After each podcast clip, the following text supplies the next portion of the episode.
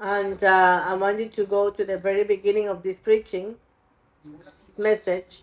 And let me tell you a bit about what the Father, what the Lord has for us in this moment. In the principle, the biblical principle for this preaching is that the model to be a good earthly father is to be like the heavenly Father. So I want us to keep this in mind, and our preaching will be based on this, the fact that on the model to become a good earthly father is to be like our heavenly Father. And this agrees with Matthew, is based on Matthew chapter 5, verse 48. You must be perfect. How? You must be perfect. You must be perfect. And I want you to highlight this word. You must be. He expects us, the Lord expects us to be perfect. And the word perfect in the Word of God means mature, the way He is. Someone that is seeking for his, for perfection in their lives. It doesn't mean that we are completely perfect because we won't be, but uh, as much as we can, perfect. And when we meet the Father, well, when we see Him face to face, we will be completely perfect. Perfect. But see that it says that He wants us to be perfect, just as His Father is perfect. How does He want us to be perfect? Like the Father. He wants our role model to be the Father. And certainly the desire from God is for men and women who are believers, but also for that man who is a father. He desires that man who is a father, as we are talking about today, would be like him. So I want to take you to this context. And it's the, the model of the father is God definitely. So now we go into a challenge in today's preaching, and it's that um, during those times they used to preach at churches about honoring parents, and we would talk about the gratefulness and about the thousands of reasons, and would take this uh, as a good opportunity to go, to talk about this. And it was a very moving moment because this um, children will come and meet with their parents, and it was a very moving moment in front of the Word of God and to remember. But that time of the year has been changed, and I believe that now we have gone from that context of being a more um, to be more than a, a time of honoring.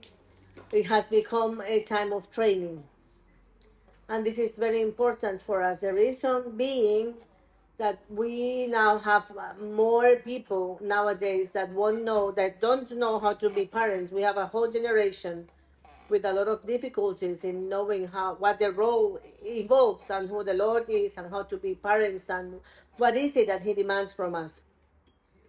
And if it's true that if it's true that it's difficult to honor our parents in many occasions, the Bible tells us that we should honor a father and mother disregarding whatever they might be or if they're good or bad. I want you to think about this. The Lord demands from us, from His children, that we should honor father and mother disregarding whether my father is good or bad right? I want you to think about this. Why would the Lord say that we need to honor them? It's not about how well behaved my dad is, but it's about honoring.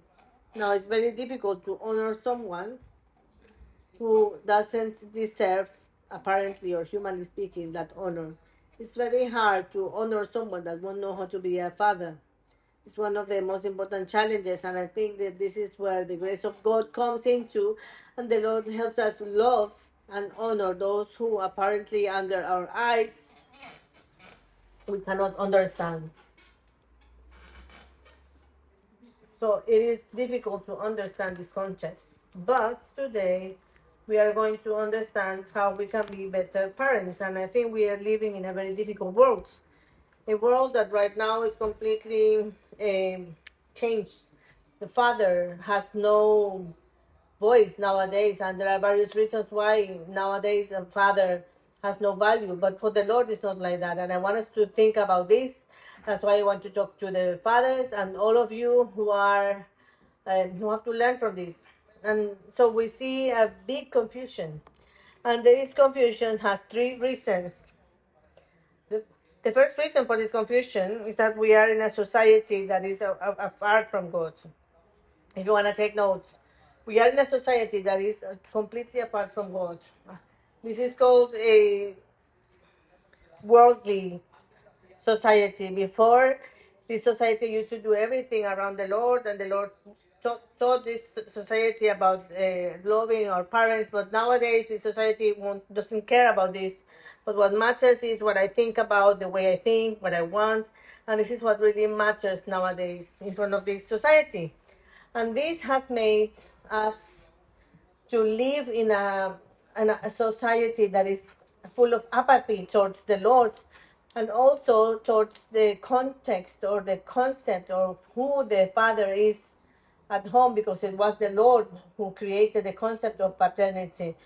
That's the first reason apathy, having wandered away from the Lord, and that's why we are so confused. But let me give you the second reason. The second reason is the narrative of our current culture. If you want to take notes, our current culture. And we are living a culture that goes against every value from God. Not only they don't want to live by them, but this culture tells us let us go against these values of God. For example, let me give you a very simple example. We are living in a time where many nations and countries that are progressive, so called progressive, Europe, the US, uh, first world um, countries, developed countries, have decided in many cases not to have Father's Day, but to have the uh, special Person's Day. And all of that with the cosmovision of saying everyone what has to be accepted. No one can feel excluded. In the year we have day for everything the, the dogs day cats day. However none of those days are removed. The one day that wants to be removed is mother's day and father's day. And the reason why is because the narrative of this society of this culture is inviting us or moving us towards uh, running away, uh, like running over everything that has to do with God. And the problem is that you and I are in this culture, and this culture has come into our families. And when this happens in our families, in our lives, we feel ourselves with fear. Let me give you an example. We have been uh, writing to the to my kids. Um, to Gabriela's school for two, three years, and also for some of the kids in here at church. We have been writing to them about the gay pride just before it the, the, that uh, starts every year. We write to the principals of each school saying we don't agree with our children taking lessons that you're giving to our children. We disagree with you forcing our children to want to eat, to want to talk about gay pride and eat something that has to do with that, to paint uh, young men or, or, or, or young ladies changing their sex. Uh, and every year we have to feel ourselves with a lot of courage when it comes to this, but most people won't want to talk about it. Most people know this is wrong when we ask our children what your friends say about this at school or the teachers. And they say most of them are disagree, disagree with, with what is being said. So in that narrative, people has a lot of fear. There's a lot of fear to face and it's, scary to speak. Every time uh, around this time of the year, people go into a lot of stress. What should I do? Many parents say, "No, I'm just gonna be quiet because I don't want to find myself fighting against a giant." Some other people say, "I want to be quiet because my son doesn't want to be feel homophobic." my my daughter doesn't want to feel bad. But our as, as parents we have to fight against this narrative. It, it is the time and we need to go against that. And basically we are that fish that is swimming against the current. I want you to know who you you who have the values of God when it comes to family. You now are racing against a narrative, something that goes against us, and it's not. Uh, we're no longer mm, the majority. We are minority right now, and this minority makes this world to be become more confused as humans to be more and more degraded and to lose uh, life or families are losing time. Many of us, that's why many of us allow something in our in our families that our parents wouldn't have allowed 30 years ago. Listen to this: uh, a father uh, raised by a Latin American family with strong values, second generation, if I may say. Um, a mother talking about her daughter, saying maybe my son will be homosexual. It, this was already planned. She was already uh, accepting the fact that she was going to have to accept this. A person with values. She is afraid. She knows it's wrong, but there's an inner fear. And that inner fear is how am I going to go against this narrative? So these two reasons are the reasons why right now we need to not only honor our parents, but do something even harder, which is to educate uh, uh, fathers and the families. And let me give you another uh, reason, and I'm going to elaborate more. The third reason why we find ourselves in such a confused world is because our families are not exercising the roles in the right way. If you want to take notes about this, please do so. It will be good for you. We're not exercising our roles in the right way. That's why we see our society being um, distortion, twisted, confused. The reason why uh, the roles of my fa- the father, the mother, in the right way, these these follow a few things. First of all, we don't know the principles. If I make a survey here and I start asking what the role of the father and the mother is, many will be confused. I ask many of you would say the role of my father is to cook and the role of my mother is to go out to to work we don't know um like some of you who are going to get married soon you don't know what the role of one or the other might be. So this is already like an announced murder that is going to take place at some point. And these principles that should have been passed um, for for generations are not being taught anymore. And i want you to think about this schools are not teaching family principles or values because the curriculum of the school what indicates is to learn things that are completely different from what the lord is teaching us. The place to learn about the family is the church. It's the family itself and church. But every time less and less churches are teaching about what the family roles are. Because they don't want to go and, and, and the, the minute they start talking about the roles the, the people would say there's discrimination taking place and so many things that won't be accepted and that's a problem that we have so this truth that there's no one that could teach us is becoming stronger and stronger every time in fact there are churches that are teaching that it's okay if we have two moms two dads and the families are being twisted more and more and with more strength. And the reason why is because we don't know about the roles. Now, the other context or the other reason why we cannot, we don't teach this at home is because if someone kind of knows about the roles, they don't know or we don't know how to teach about them. We are unable to do so. Why? Because there is no, uh, we don't have the right context around us. So let me paint the, the, the current image of the family. If you want to take notes, I'm to paint the image of the family with words. Now, for example, now men or marriages, uh, couples no longer want to be spouse, like husband and wife. They want to be boyfriend and girlfriend. And I'm not talking about something romantic, remembering when we were boyfriend and girlfriend. No, I'm talking about the fact that families no longer want to get married. And the reason why they won't want to get married is very simple. They don't want to commit.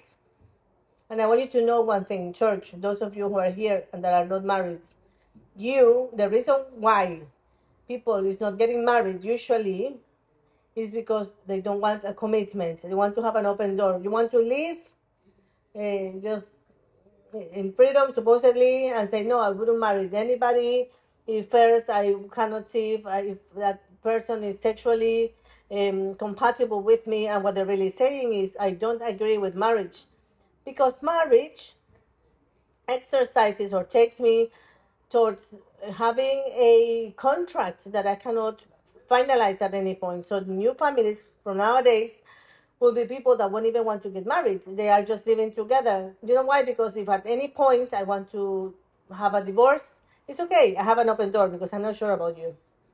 And I want you to know something. You cannot be sure about me. If at any point I get bored, I just I leave. But if we make a, a contract, a contractual marriage, that person says I need to be part of this contract for the rest of my life.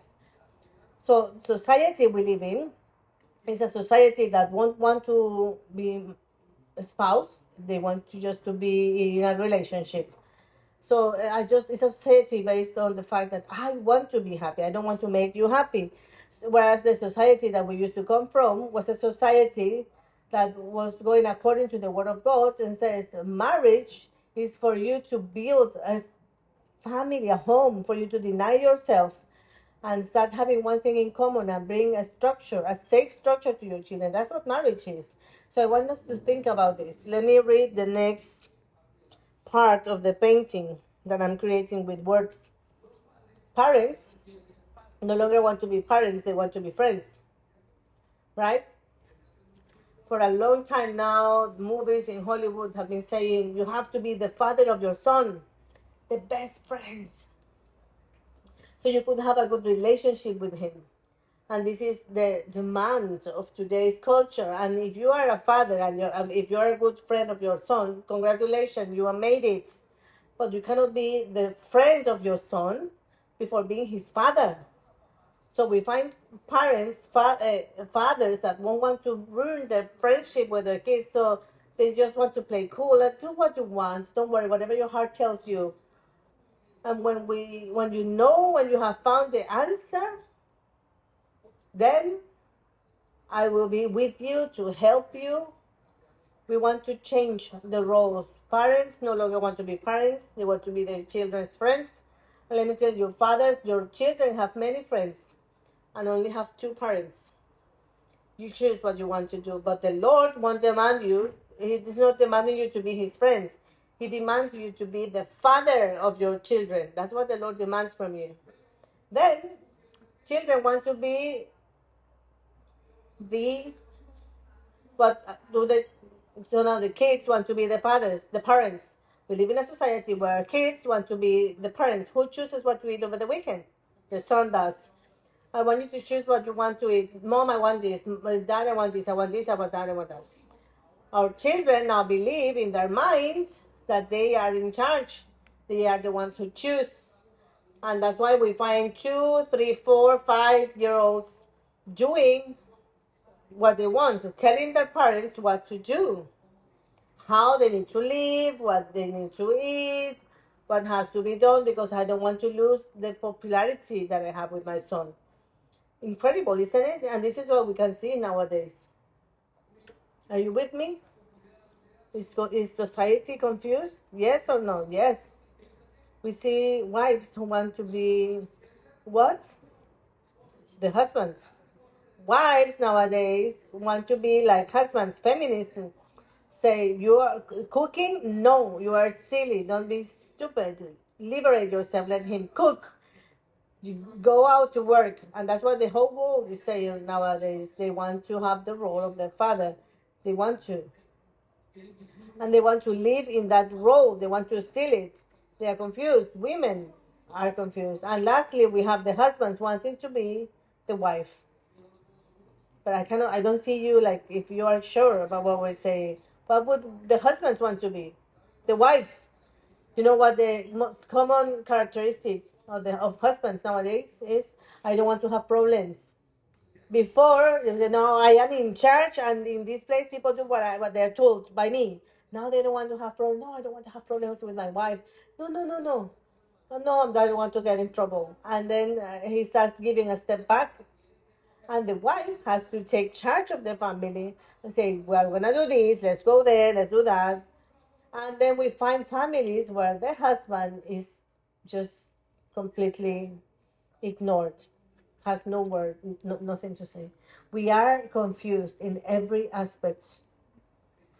Thinking about this, I need you to, I need for you and me as a church, because we are educating a generation. We have young people here that will get married, adults, women here who have uh, their children, and have to teach them. The church needs to teach their members how to be a family because there is no other place where we can know about this properly. So, even mothers, I want you to think about this. If you are looking after your children by yourself, you're raising your children by yourself, I want you to know that you need to have a balance and a lot of wisdom on how to raise your kids.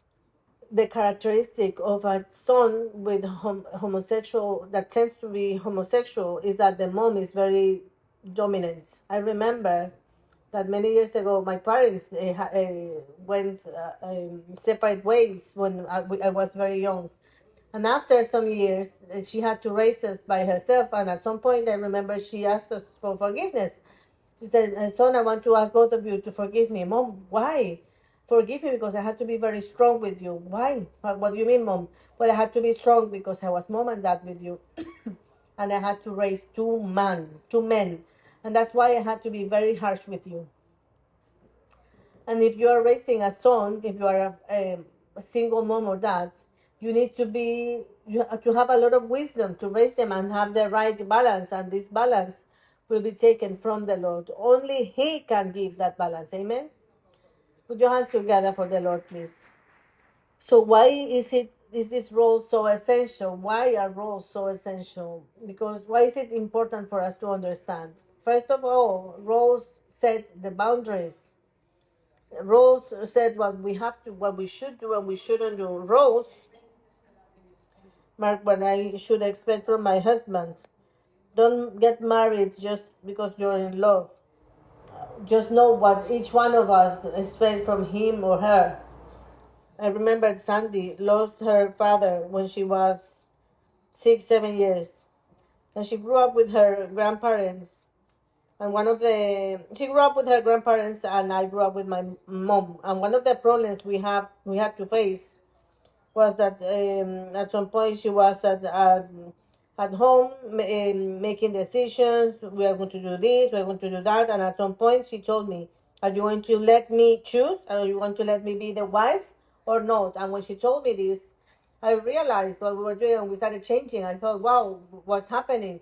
It's because we, when you are raised only by a woman, you don't know what the role of the father is, of the man is, and you need to learn. And one of the teachings the Lord gave us at church was that when we came for the first time, and we wanted to um, fix our family, restructure our family. The Lord told us, place your eyes in the pastors. The pastors had mistakes, of course they did, but they said, um, but the Lord started guiding us towards them and placing our eyes in them and rebuilding our family. Now we were not placing our eyes in the pastors as such, but the Lord was telling us, place your eyes in the biblical role and you need to start with the pastors, which is the closest thing you have from the Lord. And we started seeing how Pat and Christina were. They had a, a marriage that, of course, I, I, it maybe wasn't the super strong. It was a good marriage, but maybe it wasn't just spectacular. But that's what, what we had from the Lord, and we held on to that. And I started seeing how Pat was, how Sandy, and Sandy was looking how Christina was, and we started organizing all these things and we started restructuring our family. It took us many years, many, many years to restructure our family. I know there are very good preachings in internet, internet about the spirit of control, and these these preachings are about battles we had when it, it comes to our roles and how we were um, adjusting things until achieving the family we have now. We are it's not perfect, but we are still in the process of making it better. So knowing the role is very important, but above all, knowing the role of the father is key, super important. Why? Because the father is the executive side of the family. What part? Executive side of the family. And I want you to stop to think about this for a second. When a team, a football team loses a season, who do they fire? The director, the technical director, the manager. The man is the manager of the house. and it's up to what the direction he brings to the family sets where that family will go. So the other day I was talking to one of my disciples here at church and we were looking at his family, how it was, and I said, This is like it is at work. If you allow as a boss to your employees to do what they want, you will, they will throw you away. You'll be fired for sure because we have uh, uh, things to work on. So what happened to men then? We stopped doing our role, exercising our role, and women, for that reason, had to come and get and, and exercise the role of the man for lack of knowledge or simply because this culture is trying every day more and more to change the roles in our families. So the, the woman is the one that has the operative role. Kids are the uh, the builders, but everyone gets benefits from from the family. Everybody. So I want you to think about this. Family is essential for each person. One person without family is a person that is wounded from within, a person that suffers a lot. In fact, let me tell you something everyone expects to have a family. Every person expects to have a family. Any person. Family is the central foundation of human beings. When you go to the psychiatrist and the person has a problem of mental health, psychiatrist says, How was your family? That's the first thing they will ask. When you go to the psychologist, they will ask the same thing. Everyone will ask how your family was. Because from the family depends what you will become in the future. Let me give you some examples of a well-built family. For example, a family, a person coming from a good family has better health. Pastor, is that true? Yes.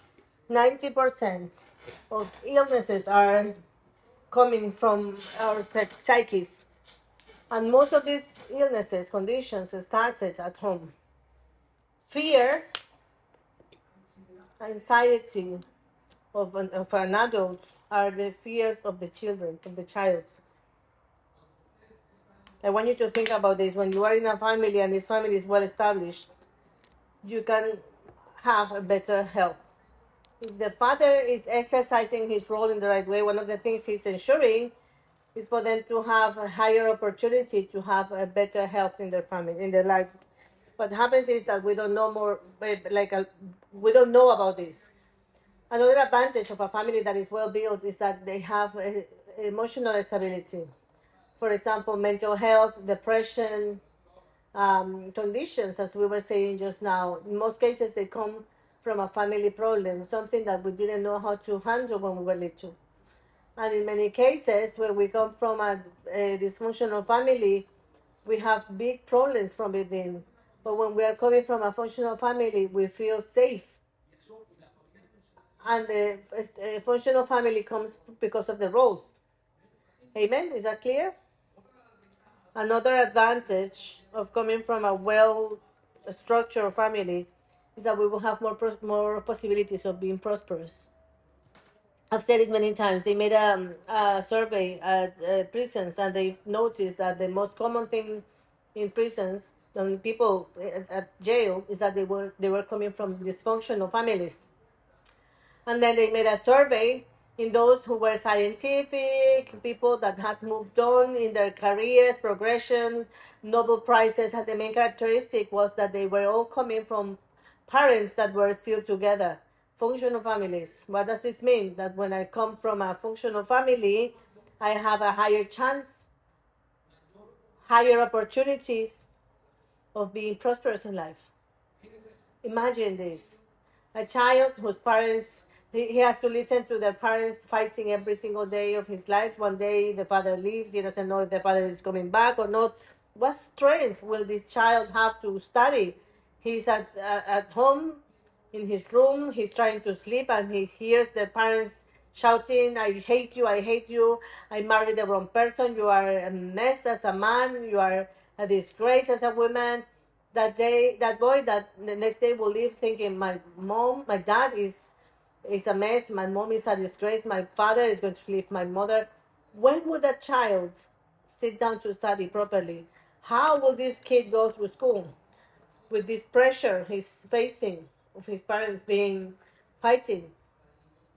A stable family brings stable kids. Stable family, the child goes out of bed, he had a good night's sleep, the parents are managing the situations properly, they are following the rules, the kid lives happy to school in the morning, he goes to study, he has no other difficulties. Why? Because their parents agree with one another. Are we do we agree on this or not? So he can study, though it doesn't matter, he can move on with his career because they are living the roles in the right way. I want us to think about this and I want this to be in our heart because we are talking here about the most important role. We're talking about the roles and we are shaping our families and teaching uh, us about the families. I want you to think about this. If we don't say anything now, in 10 years' time, our kids are going to teach their kids uh, that they can be homosexual. You will be fine with that. If you don't say anything today, when your kids have their children, the children of my children, we say, Grandpa, you are old fashioned. What happened? You got lost in time. Now everyone is homosexual. And that's what's trendy. And by not trying to go through that, by not facing uh, what living the role really was, it's very important for you to live your roles properly. And now let me give you another benefit. Comes from when you work with the Lord. If you work with the Lord and you are coming from a functional, stable family, you have more possibilities of being shaped by the Lord. You know why? Because you will have less wounds to heal. And in those heals that you have to, in those wounds, sorry, that you have to heal, you will respond well. Many of the problems of our leaders and servers are their own inner conflicts. But if they didn't have those inner conflicts, where, how far would they go? They would conquer the world. So it is very important for you to have a functional family, a stable family. It's very important for your family to work. Father, it's important for you to be the father you need to be. It's very, very important for you to be the mother the Bible demands you to be. It's very important, young boys, girls, for you to just get rid of all those silly things you do through the day and start learning how to raise a family. You know why? Because we are in a time where there are no sacrifices anymore. We are in a time where I love myself and I want to satisfy myself. Movies from before were very simple. I'm gonna go to war. I'm going to die for my country. I remember I wanted to go to my to the army because I wanted to defend my country. You know what happens now? No, no, no. Don't don't defend your your home lands. Just do what you want. As as far as you want it, it's your identity. And what would that person want to do? Well, I want to smoke. I, I want to take drugs. I want to be like this. I want to be like that. So the society we live in is a society that is continuously giving pleasure to itself, and that's why the roles are completely twisted.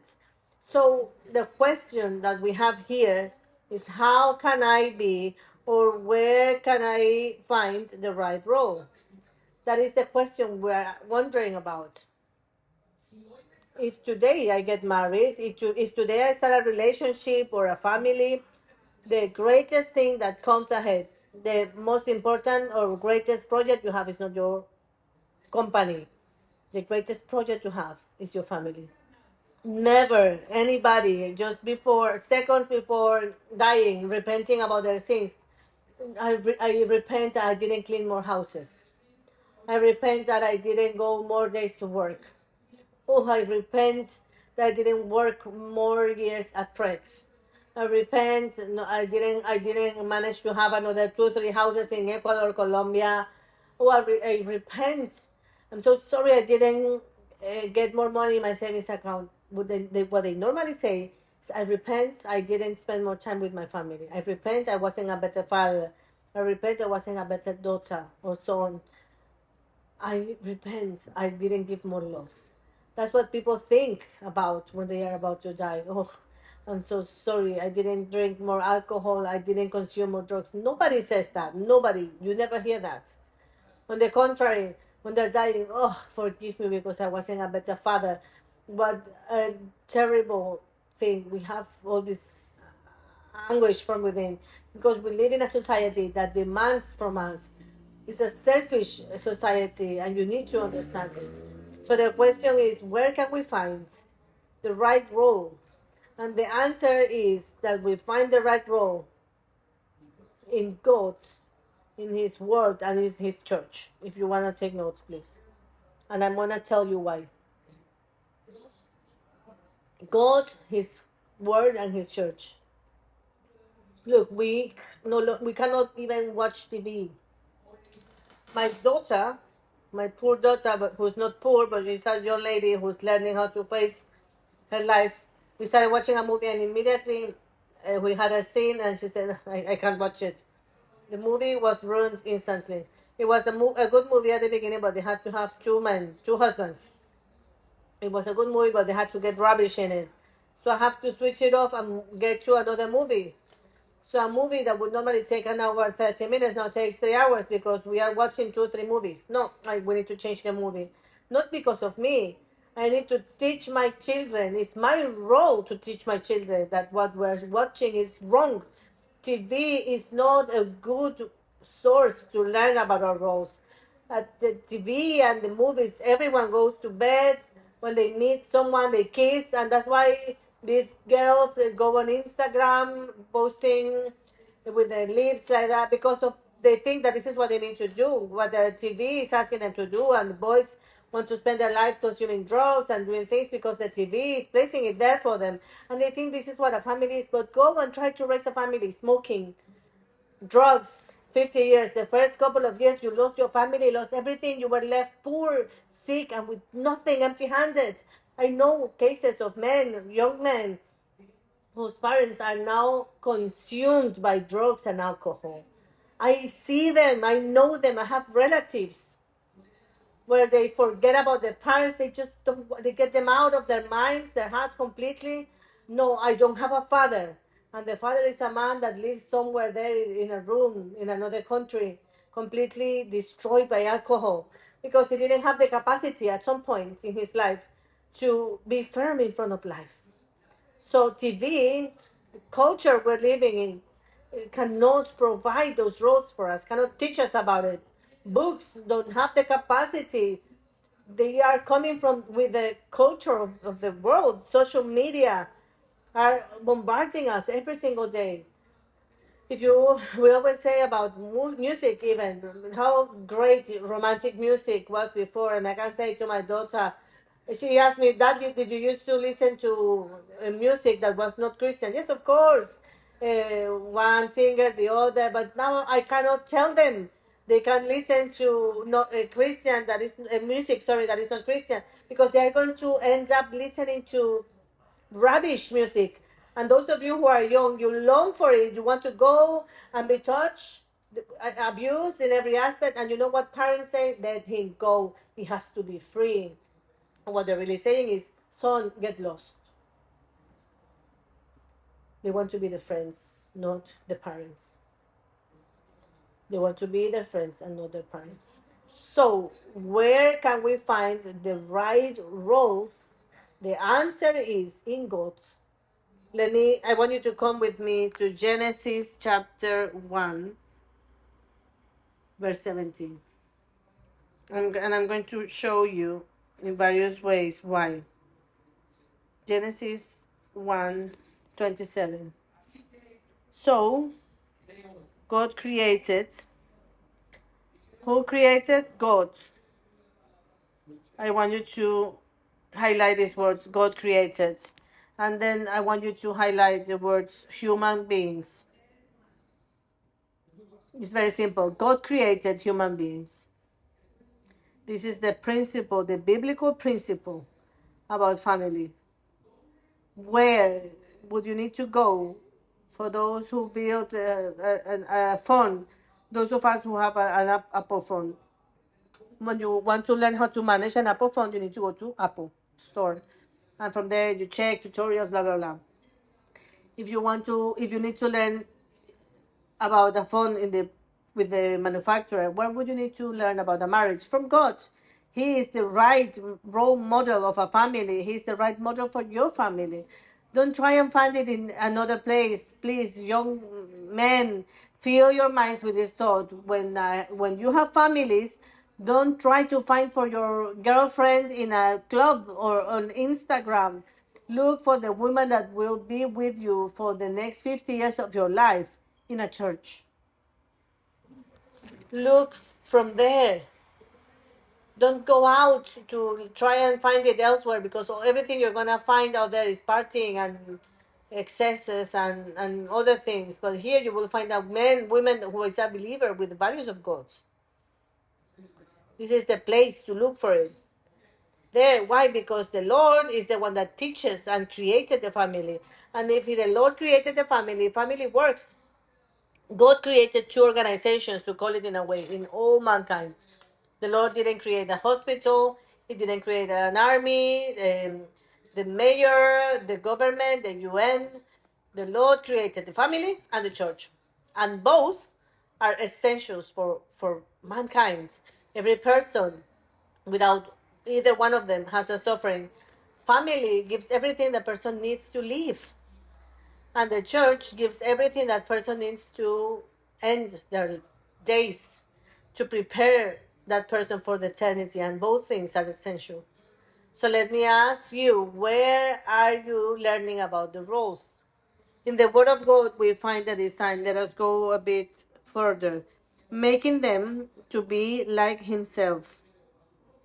That's how He created them. He to be like Himself. So I want you to write this. The family of earth is a reflection of the family in heaven The family that we are living nowadays, the family should be a reflection of the heavens.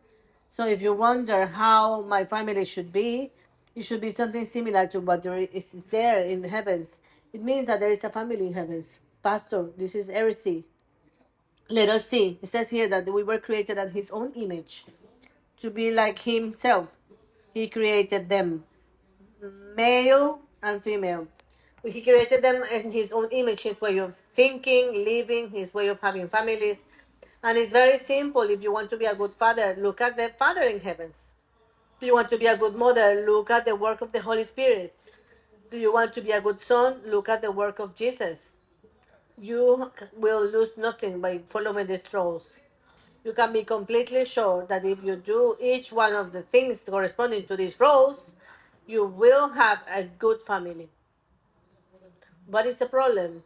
That maybe we, we are lazy about looking at the roles in heaven. Now, see what comes next.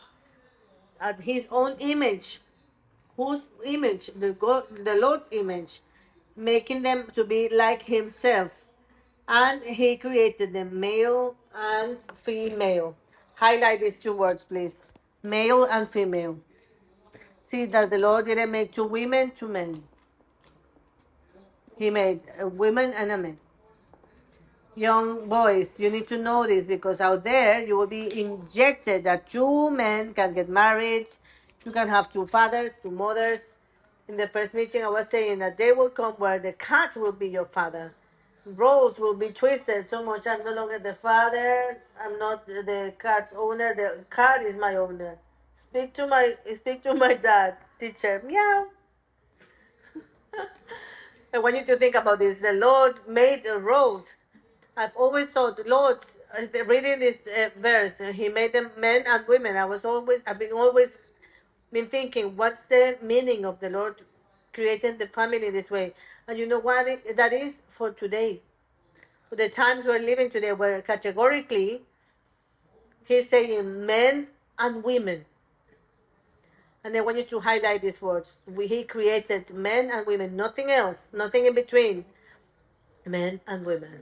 It, it looks like as if those words um, shouldn't even be there, but he included them on purpose to indicate that from the very beginning, from the first chapter of Genesis, he created them men and women, men and women, nothing else. So I want you to think about this. Where can I go to look for these roles? It has to be from the Lord. It has to be in His Word written.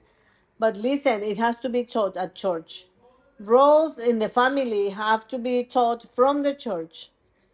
This weekend, sorry, last week, we were here. We were going to uh, we want to help the kids from the primary school from up the road. We're going to let them use the hall for two days during the week so they could have a, a show, a play that they have, and they could be here with their parents. Their, the, our neighbors are asking us for help. So Alvaro was here. So He was uh, talking to them, and he met the teachers. I think she was the vice principal. I think, and when he, he met them, he, Alvaro said, "We are a church. How about if we go to give a speech to your kids and tell them about family values?" The teacher, what did the teacher say? Please do so. Please, schools are not teaching about that. We're talking here about a primary school. It has nursery, reception, and primary up to year six. Schools don't want to teach about what a father does and what a mother does because they have to give to every all of them. They have to satisfy everyone, and the world is the whole world is designed not to have a family. It's designed to remove the figure of mother and father. Young ladies, if you don't get rushed to learn, tomorrow you won't have a family. You will have things eh, um, among yourselves that you have never imagined. Pastor, why? Why do I take the work to write a letter against the school for my daughter not to attend some lessons? I'm not writing it only for me, but for her because she needs to understand that what she's receiving is wrong she needs to understand that she has to prepare herself because what's coming ahead is much worse. It's stronger in this generation with laughter. We have uh, in every comedy movie and s- situations. And uh, uh, just to make a comment, you know how they infiltrate all these things, uh, all these bad teachings, with the laughter. Laugh about something wrong immediately. It lowers the standard. Look, oh, how he abused that. Oh, look how he's mocking him.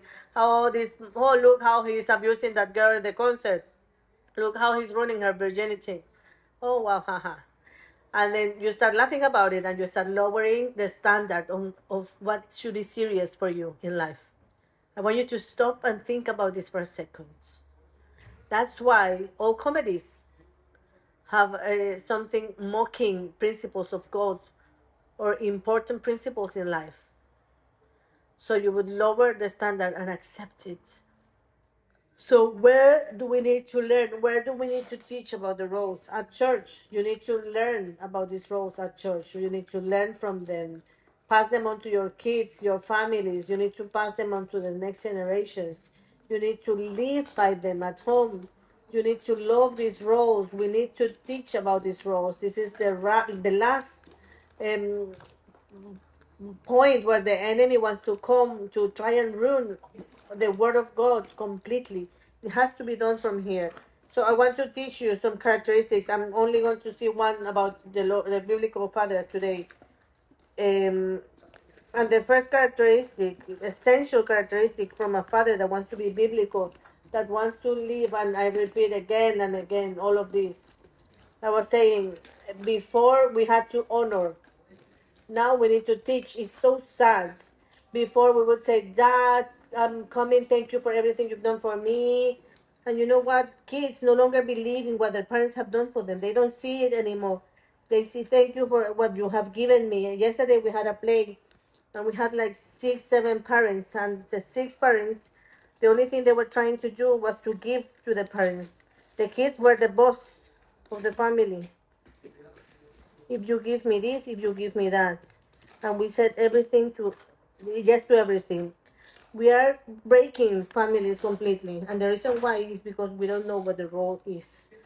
But if you want to be a biblical father, I want, I'm going to take you to the first characteristic. The biblical father is the one who has his spiritual identity clear. Take notes about this, please. And how do we see this in God? We're going to see it in a minute. But the most common thing that parents lack is that they don't know who they are. Continuously, we see rebellious kids with parents that made them that way. Why did you answer like this to your dad, to your mom? Because they do what I tell them. The father doesn't know what he has to do. Since he doesn't know what he has to do, they raise insecure children, and that insecurity, in many cases, brings anger along. And if you don't know where you're heading, I want you to know that your kids don't know either. Parents, isn't this what most of you want? To find a woman that will follow you? You know what the desire of a man would be normally? For his wife to have every desire to follow him, to inspire him. Many go to um, the office and say, "My wife won't respect me." How would he? Would she respect you if you don't even know who you are? When you place yourself in the place where you have to be, in front of God, and you know your role, your wife will have to follow you. Your kids will have to follow you. What a man wants is to be able to influence someone that will follow him. Every man desires a wife that will walk with them. But now, since we are walking according to the pace of the wife or the, the pace of the children, we have always had someone living with us, helping some boys, girls to get out of some circumstances in their lives. And we have been doing this for many years, uh, maybe 23 years or so. We always try to have someone living with us to help them. And as we were growing in this, we, we always said something. We have to, those who are our children, we have to take them out of circumstances where they had to be rescued from drugs, from some you know circumstances in life. Or we always said so, and we were talking about this at a ministry level. We need to take them out of here, out of the country, or something. And sometimes they complain, "Oh, I need to do what I'm told." Of course, you have to because you're living in my house, and we teach them that if they're coming, they ha- it, were, it was my house, my rules. And with times they will adjust. Now we no longer have to rescue our kids from bad places we have to rescue them from their families, from their parents. Let me repeat that. Before, we would take a boy out of a um, gang, out of a country, out of uh, uh, out of drugs. Now we need to take them out of their parents to be able to reshape them again. You know why? Because we don't know how to be parents.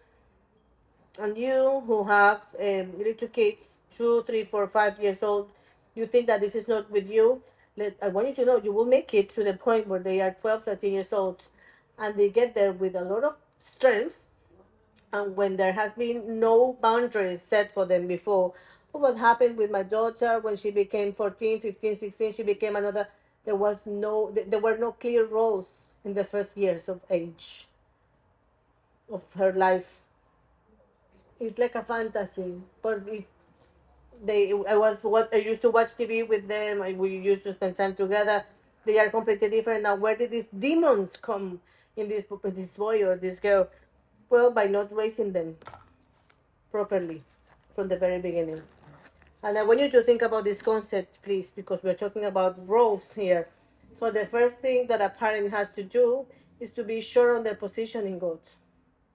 Look, um, in this church, it doesn't really happen, but in many churches, 80% would be women and 20% men. In this church, we are kind of 50 50, 55 45, more or less. And you know what this brings along is learn how to have the right vision, spiritually speaking, that each person has to have. If you could come with me, please, to Malachi 3 6. The worst thing that a parents can do is to be mediocre. Look, parents, let me tell you one thing. Your children see that you are mediocre. They see it. Our children see where we're heading, what we do, what we don't do. And they say, well, this is how life is. This is how my dad is. This is how I was raised. And we are raising mediocre children. And you know it in your life of prayer when you say, oh, he's rebellious. I am rebellious. Don't worry. Continue to be rebellious. Your children will be as well. And you will run out of strength until you understand, Lord, I need to change because you cannot transmit anything. You cannot transmit anything that you're not living. You cannot transmit anything that you're not living. I want you to think about that. Nothing that you're not living, you can teach about. And we could go to Malachi 3 6 to see how the Father in heaven is. So we could learn from his example. Listen to this I am the Lord and I do not change. What I don't what? I don't change. I want you to highlight these words. I am the Lord. No, I don't change. But you know what we find at church nowadays, Lord, I love you today, but I don't love you tomorrow. We find people that changes so much so quickly. No wonder why your kids don't know where they're standing. Today, Dad, you love the Lord. Tomorrow, you love the movies. Then you will love something else. Then you love your work. So, what are you raising? You're raising children that are fluctuating all the time. But the real, genuine Father, the one we have in the heavens, He never changes. I want you to think about this. God never changes. You know why the Lord brings so much stability to us? Because He never changes. But how about if today you love the Lord and tomorrow you don't love Him anymore? Today your son sees you completely in love with the things of God, and tomorrow you want to kill people about it. You don't want to talk about it. Today he loves you. He sees you loving authority, and tomorrow you are deteriorating, attacking authority completely. What is that child seeing? That's not the way the Lord is. The Lord says, I am like this and nothing will change. And listen to Malachi 3 6. I am the Lord and I do not change. That is why you, you descendants of Jacob, are not already destroyed because my mercy lasts forever. Listen to this. Even though you are changing so often. And I want you to highlight this your continuous changes, our continuous changes, seeing a father that today is committing, loving the Lord today, but he doesn't love him tomorrow is the worst thing that could possibly happen to you. Let me tell you something, you who are believers and are parents, if you're not going to live a life according to the Lord, is you will be better off not being a believer at all. A mediocre parent hurts a child more than a child than a parent that is not um, a believer.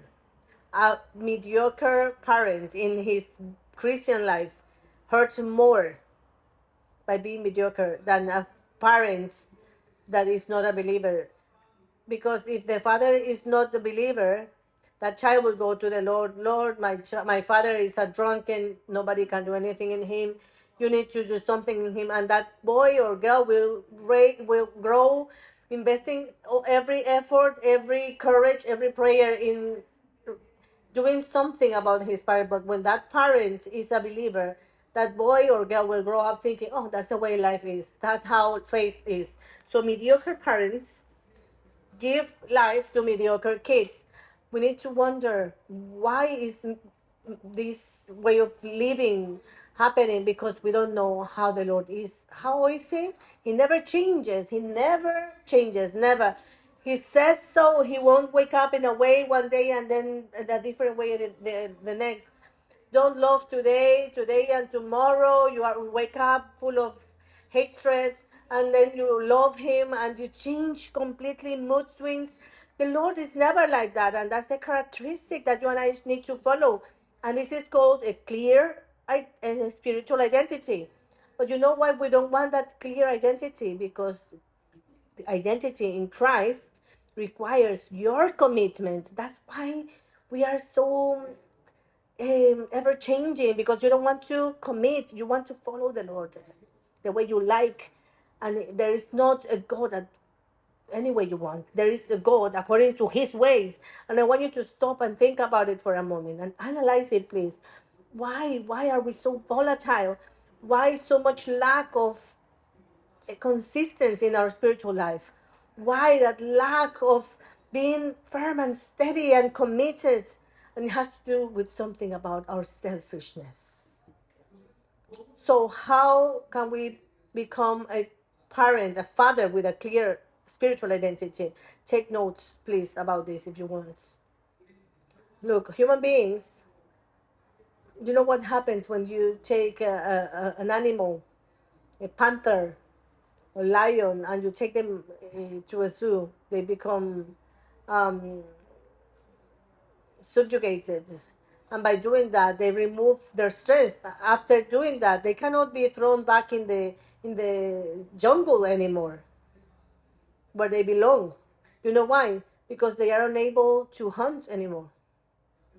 They lost that ability.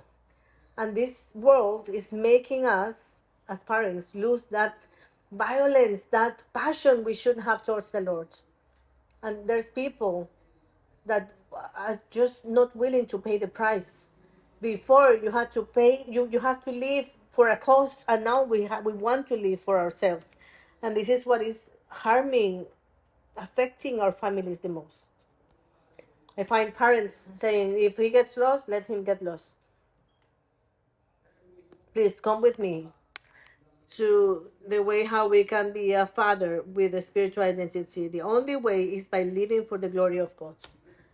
No, take notes, please. Living for the glory of God. And I want you to come with me to Romans 11:36 and let me tell you something called the basis, the very foundation of our uh, theology. The very foundation of our theology, the main foundation is the fact that we live for the glory of God. Most people think God made everything for me, but it's on the, the other way around. You are made for the Lord. And see what Romans 11:36 says. Repeat with me. For everything for everything comes from him and exists by his power I want you to highlight the word everything. I want you to highlight the words for him and by his power. The Bible tells us, and for his glory. The Bible tells us that a man with a clear identity is a person that lives for the glory of God.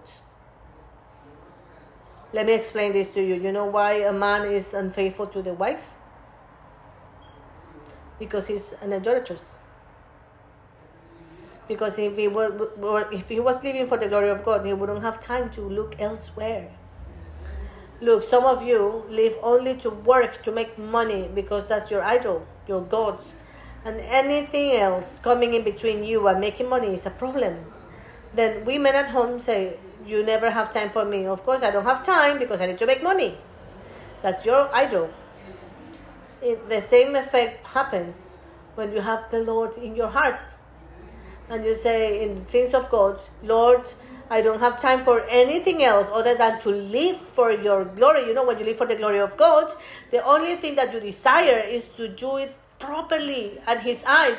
And by doing by doing everything good at the eyes of God, sin is not a problem in your life anymore. You don't even want to be unfaithful to, to your wife. You don't feel like it because you don't want anything to go in between you and the affection of your hearts. In other words, you or human beings are what we worship.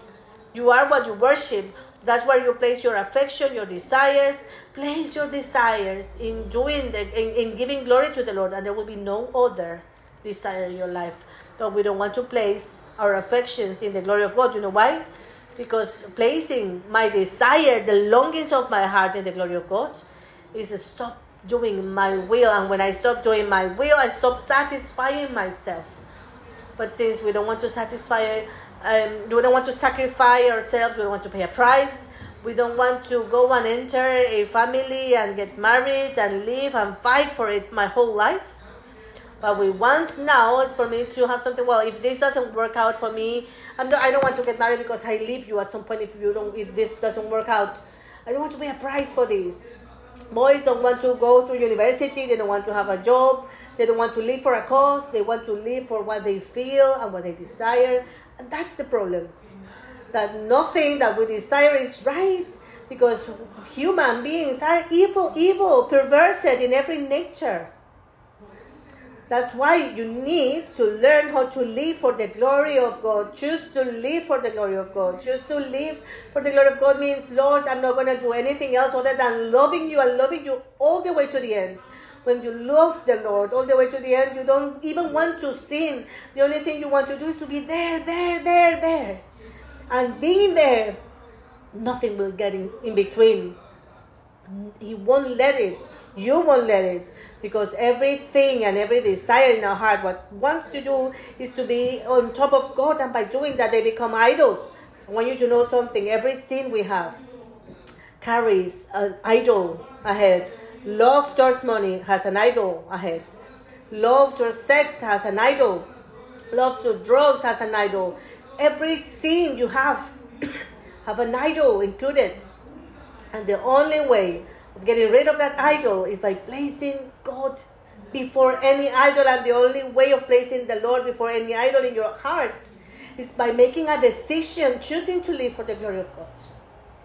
That's why, if you want to be a biblical father or a biblical woman, you have to make a decision today whether you're going to live for the glory of God or not. If not, you're going to live a Christian life that will be up and down, up and down. Tomorrow you're here, uh, today I'm there, and you will be unstable every single day of your life because you will never have your identity your spiritual identity will never be clear if you don't ha- if you don't have a clear spiritual identity forget about it there is no kingdom there is no how because you need to know who you are in christ that's why first of corinthians 10 says and if i could have the, the, the praise bands so whether you eat or drink or whatever you do do it all for the glory of God. I want you to think about this. The Apostle Paul says to the church in Corinthians, it doesn't matter what you do with your life. Some of you wonder, Pastor, is this a sin? Is that a sin?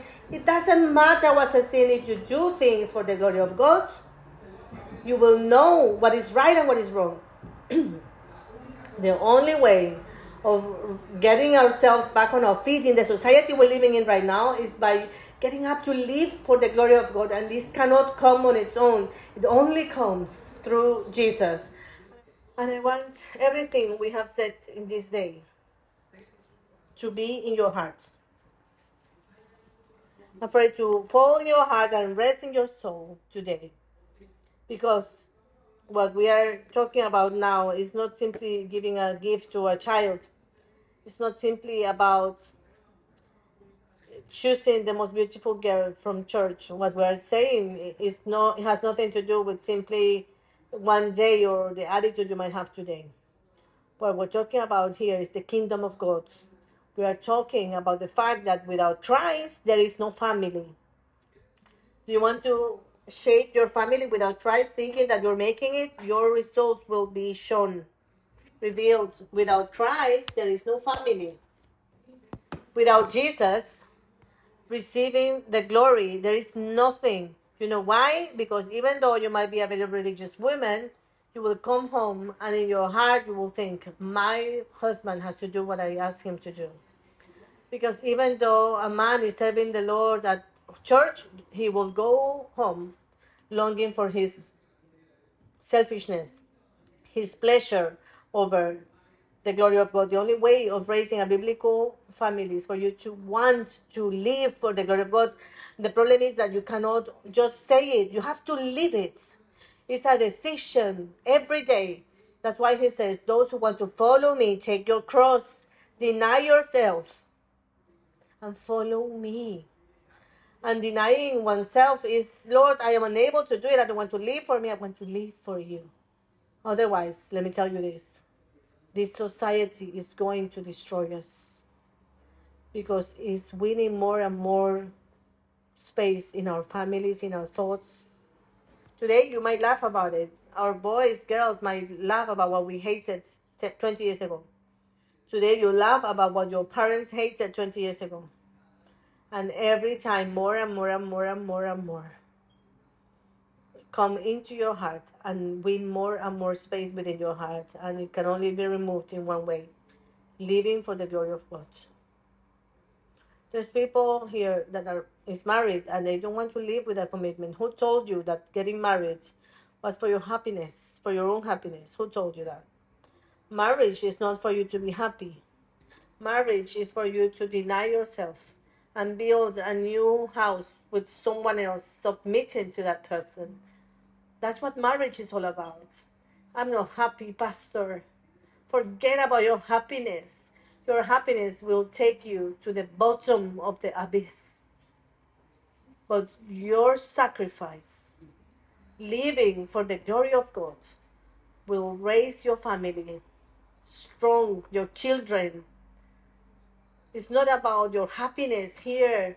Our happiness is based in the worst thing we could think of and you know what your happiness apparently is and you know that today it is your happiness but tomorrow is your great sorrow. But a, a man is genuinely happy when he lives by the will of God, even though that person might be going through difficulties or mistakes